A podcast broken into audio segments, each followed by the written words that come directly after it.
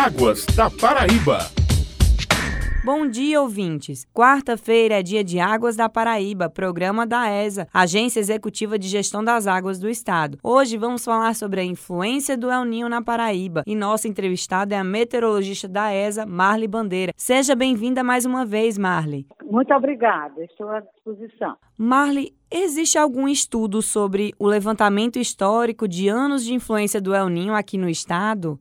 Nós fizemos um trabalho de 1994 até 2015 e nós estamos atualizando agora até 2023 para ele ser publicado em uma revista internacional. E esse trabalho, justamente, ele, ele, nós, é, nós trabalhamos com anos de El anos neutros e também laninha. Então, nesse trabalho, nós destacamos a intensidade do, do fenômeno também laninha e, com isso, nós concluímos que, normalmente, quando se tem um El Ninho forte atuando, principalmente nos meses de dezembro, janeiro né, e fevereiro, influencia muito nas chuvas abaixo da média nas regiões do Alto Sertão, Sertão, Cariri, e Mataú. No entanto, quando se tem o fenômeno El Ninho de intensidade moderada a fraca, o Oceano Atlântico ele vai influenciar mais. Então, quando se tem esse Ninho de moderado a fraco, os olhos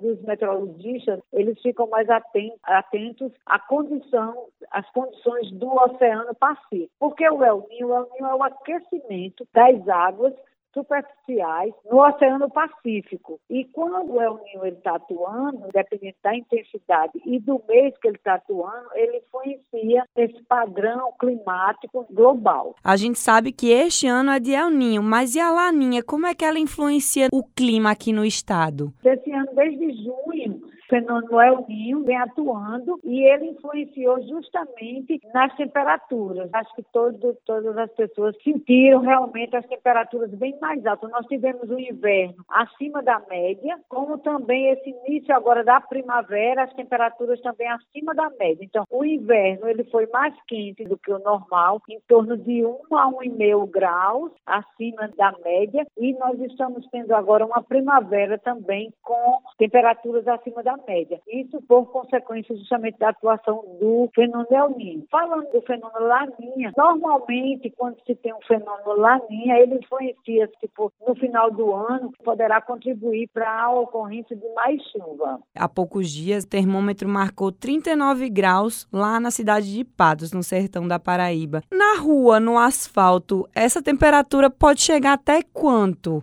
Nós temos um, uma estação automática em Patos. Realmente a temperatura chegou a 39,9. Então, a sensação térmica, dependendo do local, se tem muito asfalto, se tem prédios, dependendo da velocidade do vento e da umidade, o indivíduo, a pessoa vai realmente sentir bem mais calor. Então, nesse dia que ocorreu essa temperatura, a sensação térmica foi maior do que 40 graus.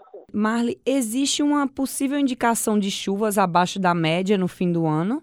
Não, é o seguinte, nós temos dois períodos de chuva, que é de fevereiro a maio, que contempla as regiões do Alto Sertão, Sertão Caririco e Mataú. A ESA divulga a previsão em dezembro. Esse monitoramento é de extrema importância, justamente para a gente atualizar essa atuação do El Ninho e a intensidade do El Ninho e como ele poderá contribuir para o período de chuva de 2024. Então, é de extrema importância esse monitoramento que a ESA faz diariamente, semanalmente, mensalmente. Então, dezembro a gente divulga para 2024. E no mês de março a gente já divulga o outro período de chuva que contempla as regiões do Agreste Brejo Litoral, que é de abril a julho. Então, em abril é que sai, no caso, essa previsão. O El Ninho hoje, ele está contribuindo justamente para a temperatura, porque essa época do ano é uma época normal de estiagem, uma época de totais pluviométricos bastante reduzidos. Então, o El Ninho, ele não vai atuar nessa forma da ocorrência de chuva, porque esse período ele não faz parte do período mais chuvoso. As cinco cidades onde mais choveu, que foram Pitimbu, Alhandra, Bananeiras, Areia e Serraria, elas estão dentro,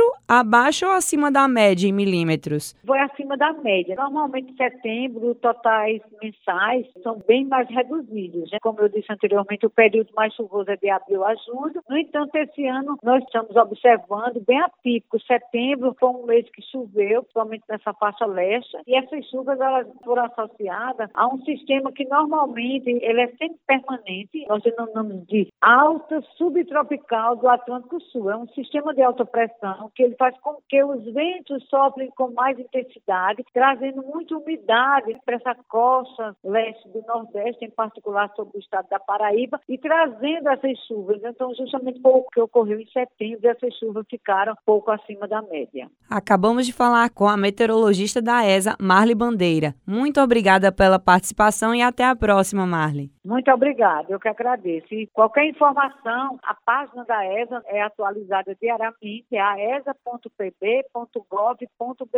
Obrigada. Perdeu o programa de hoje? Você pode acompanhar o Águas da Paraíba na sua plataforma digital favorita. Até semana que vem, ouvintes. Águas da Paraíba.